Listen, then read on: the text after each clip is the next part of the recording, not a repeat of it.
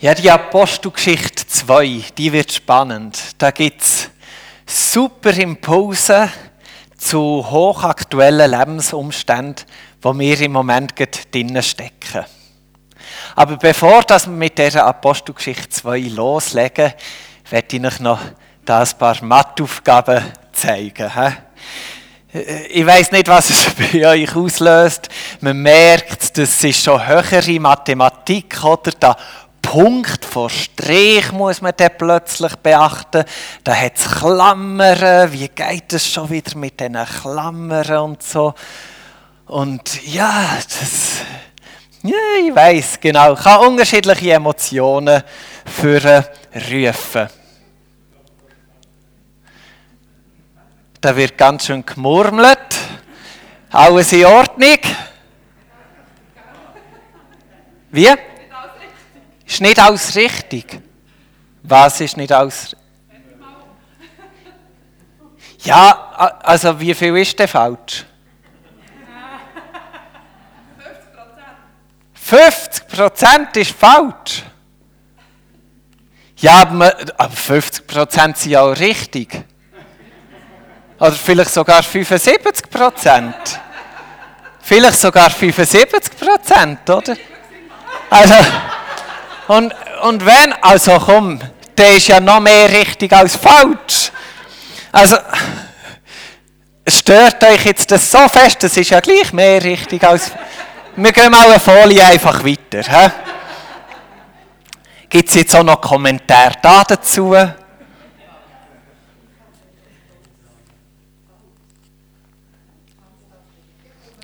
Tanzt aus der Reihe, ja, jetzt sehen wir da Luther Punkt, einer tanzt aus der Reihe. Ja, also müssen wir das jetzt auch noch benennen? Ist es für diesen Punkt nicht schon eklig genug? Müssen wir dem jetzt auch noch sagen, ja, du tanzt im Fall aus der Reihe? Vielleicht stehen, ja. okay, Botschaft ist angekommen. Botschaft ist angekommen. ja, ja, ja, ja. Gut, gut, gut. Nein, also wir wollen diesem Punkt nichts unterstellen oder schon irgendwie werten. Wir lassen es doch einfach mal stehen. Gehen wir noch eine Folie weiter.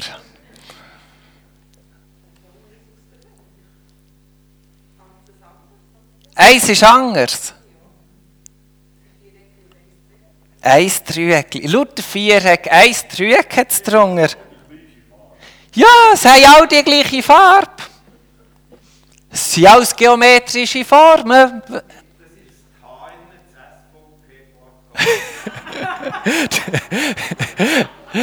ist Erich, du bist heute Morgen parat. Ich merke es. Du. Apostelgeschichte 2. Warum lassen wir uns auf das ein? Wir stecken in einer Zeit, wo sich das gesellschaftliche Leben am Zuspitzen ist. Es wird polarisiert. Es werden Gräben gebaut und man denkt einfach fest in Kategorien, weil einem die Kategorien unweigerlich immer wieder vor Augen geführt werden und benannt werden. Und das Leben, das ist vielen Orten am Ersticken. Vielfalt Vielfarbigkeit, Unterschiedlichkeit, das hat fast keinen Platz mehr. Es führt irgendwo zu Druck. Man kann das fast nicht mehr aushalten. Vielschichtigkeit. Einfach, weil man selber unter Druck ist, wird alles, was, was vielschichtig ist, wird dann so ein bisschen, oh, wie kann ich das noch haben und anschauen und dann löst es in einem Druck aus und man kann das fast nicht mehr handeln und man probiert die schöne Vielfalt, die eigentlich da wäre, zu einem Einheitsbrei machen. Vereinfachen, kategorisieren eben. Das entlastet ein bisschen, weil wir eh schon unter Anspannung sind. Es ist eine Herausforderung für uns, mit dem umzugehen. Und am liebsten würden wir die Einheit, äh, die Vielfalt, die Gott uns hat auf dieser Welt, am liebsten würden wir im Moment vieles zu einem homogenen Einheitsbrei machen, wo uns der Alltag ein einfacher macht. Und ich hoffe, dass uns die Apostel 2, Geschichte 2 kann helfen kann, dort ein bisschen weiterzukommen. Dass wir eine Einheit in Vielfalt innen finden. Die Apostelgeschichte 2 erzählt von Entstehung von Kirche. Es ist die Geburt von dieser pfingstlich charismatischen Bewegung, wo wir als Bewegung Plus drinnen stecken. Es ist unser Geburtstag, der dort geschildert ist. Und ich habe das Gefühl, wenn wir uns mit der Apostelgeschichte 2 auseinandersetzen, dann dürfen wir etwas von dieser Kraft Gottes, die wir in diesem Kapitel lesen, dann dürfen wir auch aus dieser Kraft Gottes für unsere Zeit, wo wir jetzt drin stecken, mit unseren Herausforderungen, dürfen wir zehren davon. Bevor wir in der kommenden Predigten anschauen, was der Urkirche ihre grosse Vitalität hat gegeben, schauen wir heute mal einfach an, wie es zu dieser gottgänigen Gemeinschaft ist gekommen. Ich lese dazu Apostelgeschichte 2, Verse 1 bis 13. Als nun die Zeit erfüllt und der Tag des Pfingstfestes gekommen war, waren sie alle beisammen an einem Ort. Da entstand auf einmal vom Himmel her ein Brausen, wie wenn ein heftiger Sturm daherfährt, und erfüllte das ganze Haus, in dem sie saßen. Und es erschienen ihnen Zungen wie von Feuer, die sich zerteilten, und auf jeden von ihnen ließ eine sich nieder und sie wurden alle erfüllt von Heiligem Geist und begannen in fremden Sprachen zu reden, wie der Geist es ihnen eingab. In Jerusalem aber wohnten Juden, fromme Männer aus allen Völkern unter dem Himmel. Als nun jenes Tosen entstand, strömte die Menge zusammen, und sie waren verstört, denn jeder hörte sie in seiner Sprache reden. Sie waren fassungslos und sagten völlig verwundert, sind das nicht alles Galiläer, die da reden? Wie kommt es, dass jeder von uns sie in seiner Muttersprache hört?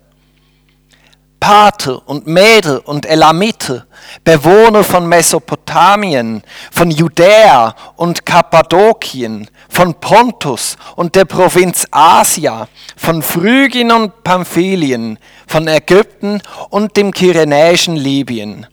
Und in der Stadt weilen der Römer, Juden und Proselyten, Kreter und Araber. Wir alle hören sie in unserer Sprache von den großen Taten Gottes reden. Sie waren fassungslos und fragten einer den anderen, was soll das bedeuten? Andere aber spotteten, die sind voll süßen Weins. Schauen alle Erich drinnen? Nein. Entschuldigung. Das nehmen wir vor Aufnahmen Trab.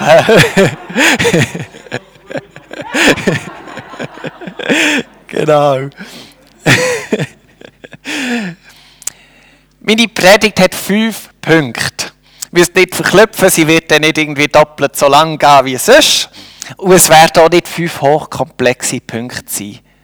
Fünf eigentlich sehr simple Punkte, die wir mitnehmen dürfen. Fünf Punkte, die uns eigentlich bekannt sind. Aber wo ich das Gefühl habe, es tut gut, wenn sie auch in unserem Herzen ein neues Bewusstsein bekommen für die Zeit, wo wir jetzt drinnen sind. Ich starte mit dem grundlegendsten Punkt. In dieser ganzen Geschichte gibt es einen Handelnden. Und das ist Gott. Er ist deutlich der Akteur, der Protagonist. Jesus-Nachfolger, die sind ja in einer Krise in. Jesus ist weg und irgendwo sie sind ein bisschen orientierungslos. Und sie unternehmen auch eigentlich einfach nichts. Sie warten. Aber das ist auch gut so, weil das ist das, was Jesus ihnen aufgetragen hat. Jesus hat ihnen gesagt in Lukas 24, 49, und siehe, ich sende auf euch, was mein Vater verheißen hat.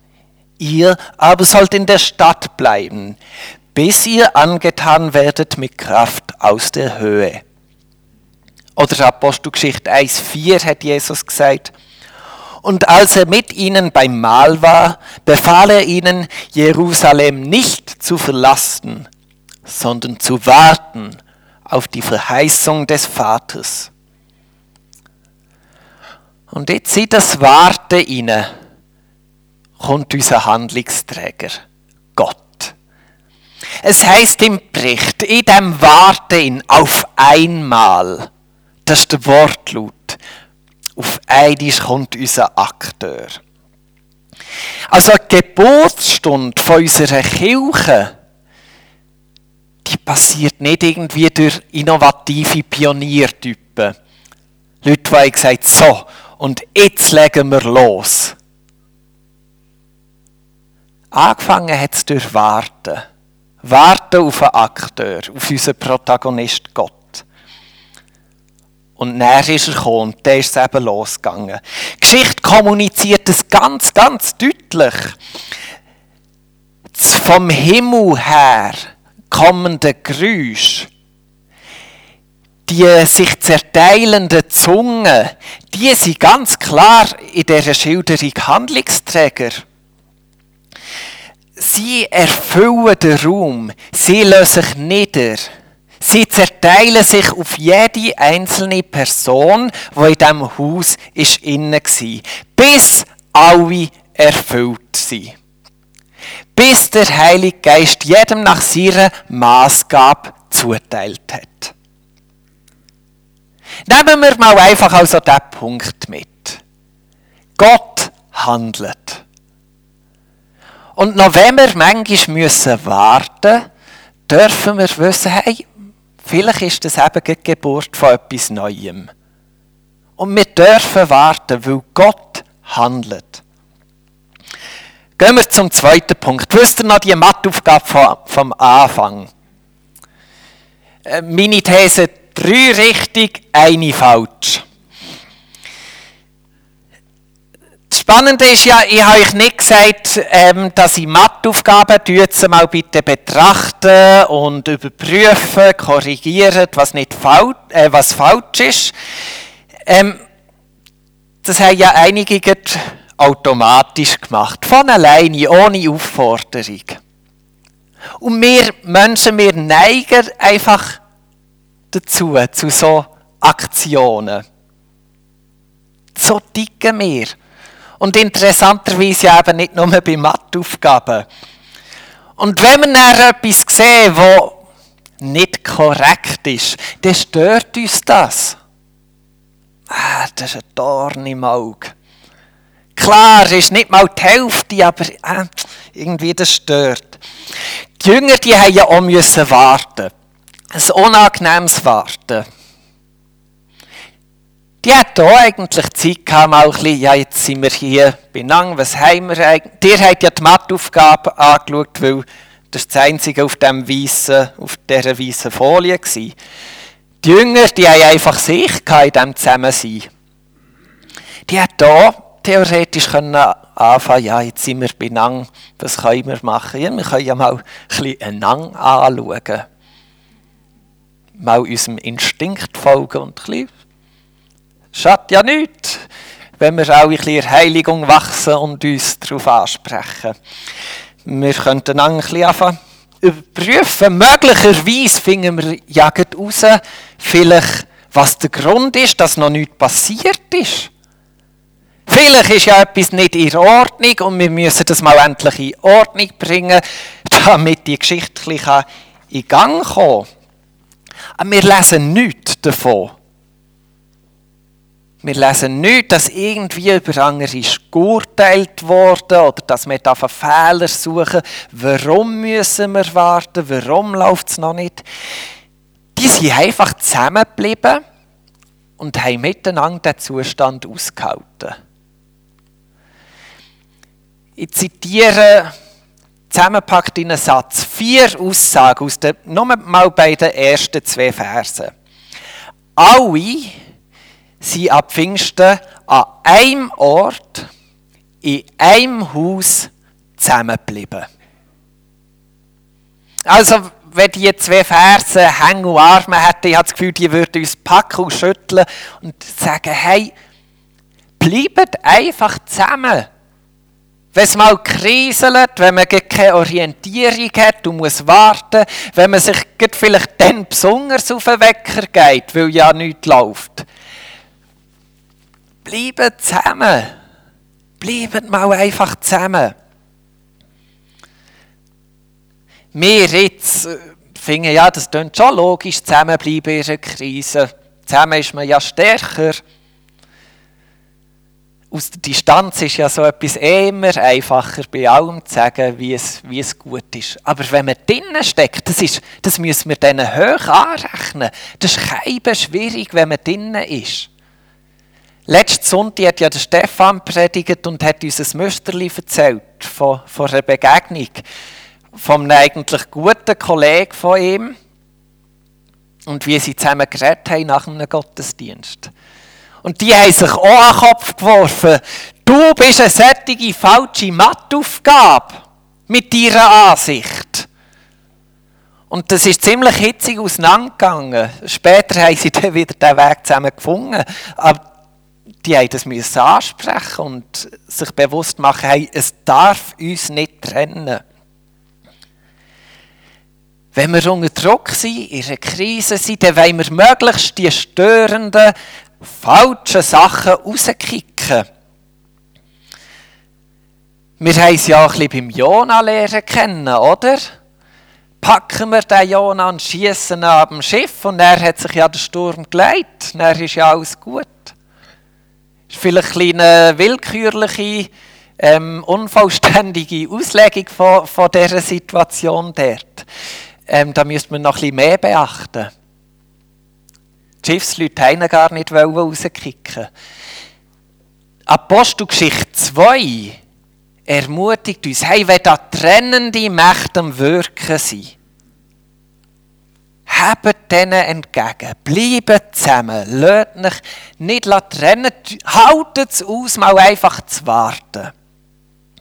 Ich glaube fest, der Geist Gottes ist gekommen, weil es die Jünger ganz einfach geschafft haben, zusammen zu bleiben und zu warten. Gehen wir zur nächsten Folie. Hier haben wir festgestellt, dass ein, ah, excuse, hier haben wir festgestellt, dass ein Punkt aus der Reihe tanzt. Alle schaffen es schön auf einem Glied zu stehen, nur einer nicht. Vielleicht kennen wir ja die Gefühle auch, wo der, das kleine, herzige Pünktchen die sich dreht. Na toll, alle sind so schön benang. Nur eh nicht, nur ich bin aussen vor. Ich bin alleine. Und möglicherweise meckern die anderen noch, dass ich draussen bin. Vielleicht bin ich ja ungewollt draussen, vielleicht gewollt. Wir wissen es von diesem Punkt gar nicht, wie es dazu ist gekommen. Glaubt mir, das Gefühl, das kennen nicht nur wir, das kennt die erste Gemeinde, die haben das miterlebt. Und sogar schon in der Zeit, wo Jesus noch unter ihnen war, sind die Gefühle vorgekommen. Wo ist mein Platz? Ist mein Platz gut? Bin ich außen? Bin ich möglichst nach am besten Platz? Im Markus 10, 37 lesen wir, wie Johannes und Jakobus zu Jesus gehen. Und sie sagen ihm so unter sechs Augen, Gib uns, dass wir sitzen, einer zu deiner Rechten und einer zu deiner Linken in deiner Herrlichkeit. Hey, oft rangeln wir um die bestmöglichen Plätze ihrer Gemeinschaft in. Dass wir auch wirklich super Voraussetzungen haben, damit unser Leben, was weiß ich, was bekommt. Und ich spüre dort, wie Apostel 2, Apostelgeschichte 2 uns Ruhe kann schenken kann. Dass wir uns entspannen können, dass wir nicht müssen anfangen, Plätze rangeln Dass wir nicht uns irgendeine super Position müssen erarbeiten müssen, weil nur dann bekommen wir das, was wir brauchen. Apostel 2, Geschichte 2 gibt uns da eine grosse Ruhe. Ob du die Platz gefunden hast oder nicht. Ob du ihn kannst einnehmen oder nicht. Gott kommt zu allen. Er lässt niemand aus. Im Vers 3 haben wir gelesen, und es erschienen ihnen Zungen wie von Feuer, die sich zerteilten, und auf jeden von ihnen ließ sich eine nieder. Vers 4, und sie wurden alle erfüllt von Heiligem Geist.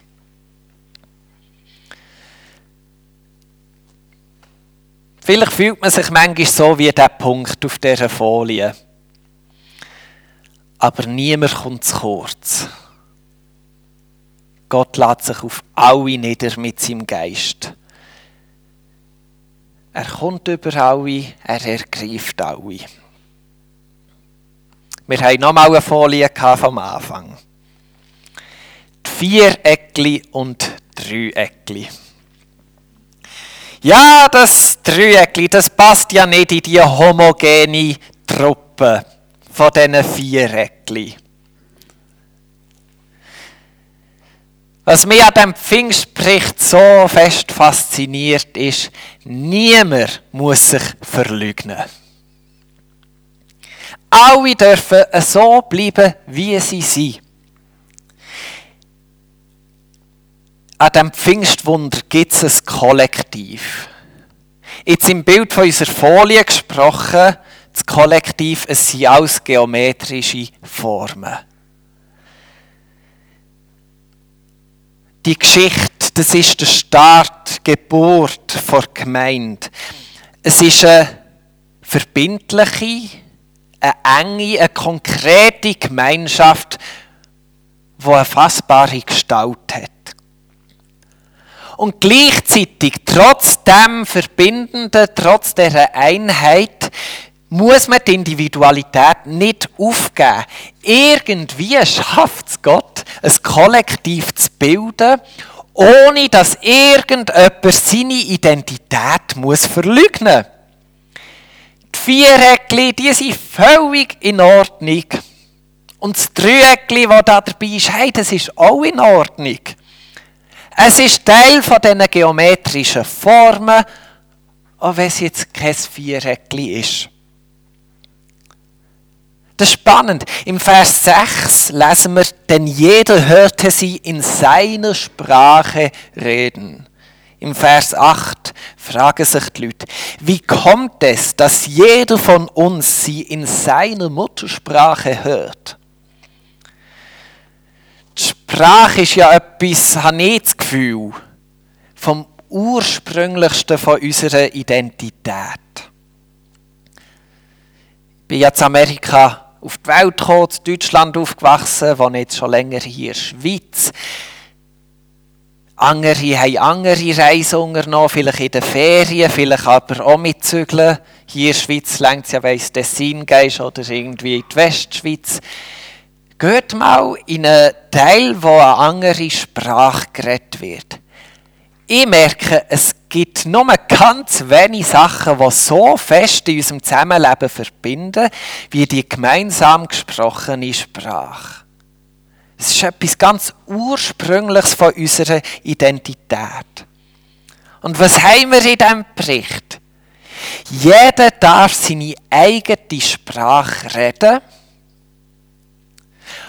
und jeder versteht es gegenüber in seiner eigenen Sprache.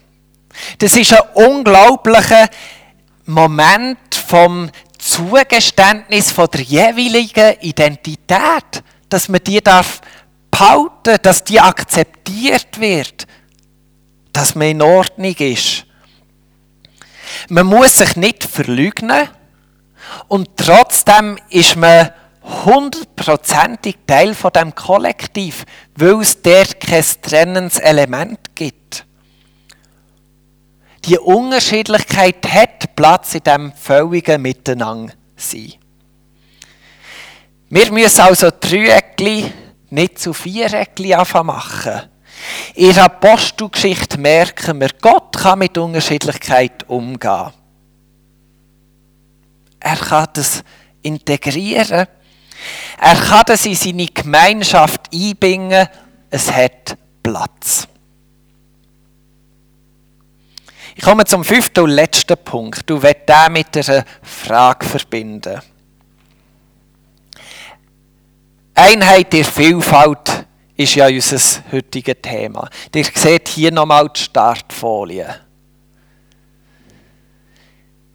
Wir haben hier eine Folie, wo warme und kalte Farben enthalten sind. Wir sehen hier Formen von Rundungen und Ecken. Wir sehen einen Titel aus einzelnen Buchstaben, aber jeder Buchstabe ist verbunden mit dem nächsten und mit dem vorderen. Pluralität ist möglich, weil wir einen Geist vor Einheit haben. Gottes Geist schafft es irgendwie, Unterschiedlichkeit zusammenzunehmen und zu verbinden. Eine Gemeinschaft aus dem zu machen, wo wir manchmal vielleicht würden trennen oder wo wir vielleicht auch gar nicht zusammenbringen können. Gottes Geist eint uns. Im Vers 3, ich habe jetzt schon zweimal gelesen und mache es noch das dritte Mal. Und es erschienen ihnen Zungen wie von Feuer, die sich zerteilten, und auf jeden von ihnen ließ eine sich nieder. Es ist etwas, was sich niederlässt und was sich näher anfängt verteilen auf jede einzelne Person aber. Es wird unserer Individualität gerecht und doch sind wir durch diesen einen Geist geeint in unserer Unterschiedlichkeit. Epheser 4,4 Ein Leib, ein Geist. Einheit in Vielfalt. Was heißt das heute für mich? Erkenne ich dem einen Anspruch an mich? Führt Gott mich irgendwo in eine Umkehr hinein? Brauche ich ein neues Vertrauen in ihn, dass ihm das möglich ist? Auch in dieser verrückten Zeit im Moment. Dass ihm das möglich ist, uns zu einen in dieser Pluralität. Merke ich, Gott zieht mich in eine Umkehr, wo sich entweder mein Denken soll erneuern soll, oder wo sich vielleicht mein Handeln soll erneuern Oder führt Gott mir morgen in einen Zuspruch hinein? Gibt er mir durch, die, durch das Pfingstwunder eine ganz neue Zuversicht? Gibt er mir vielleicht eine neue Hoffnung? Bekomme ich eine neue Kraft durch das Sichtbarwerden, was Gott da hat? dass ich weiß und er wird es nochmal tun. Und erfahre in dem einen riesen Zuspruch von Gott. In einer Zeit, wo wir vielleicht am Warten sind. In einer Zeit, wo wir Sachen müssen aushalten müssen, die uns bedrücken. Wir gehen jetzt in eine Worship-Zeit hinein und nehmen doch diese Fragen mit in die Worship-Zeit. Es ist der eine Geist, der sich in der Apostelgeschichte hat niedergelassen und der sich jetzt so hier in unserer Gemeinschaft niederlässt. Und ich glaube daran, dass er sich auf jedes von uns zerteilt und uns ergreift und uns Antworten gibt auf die Fragen, die wir haben. Aber nutzen wir die Möglichkeit von dieser Pluralität, die wir hier innen haben und den Geist Gottes, der uns eint.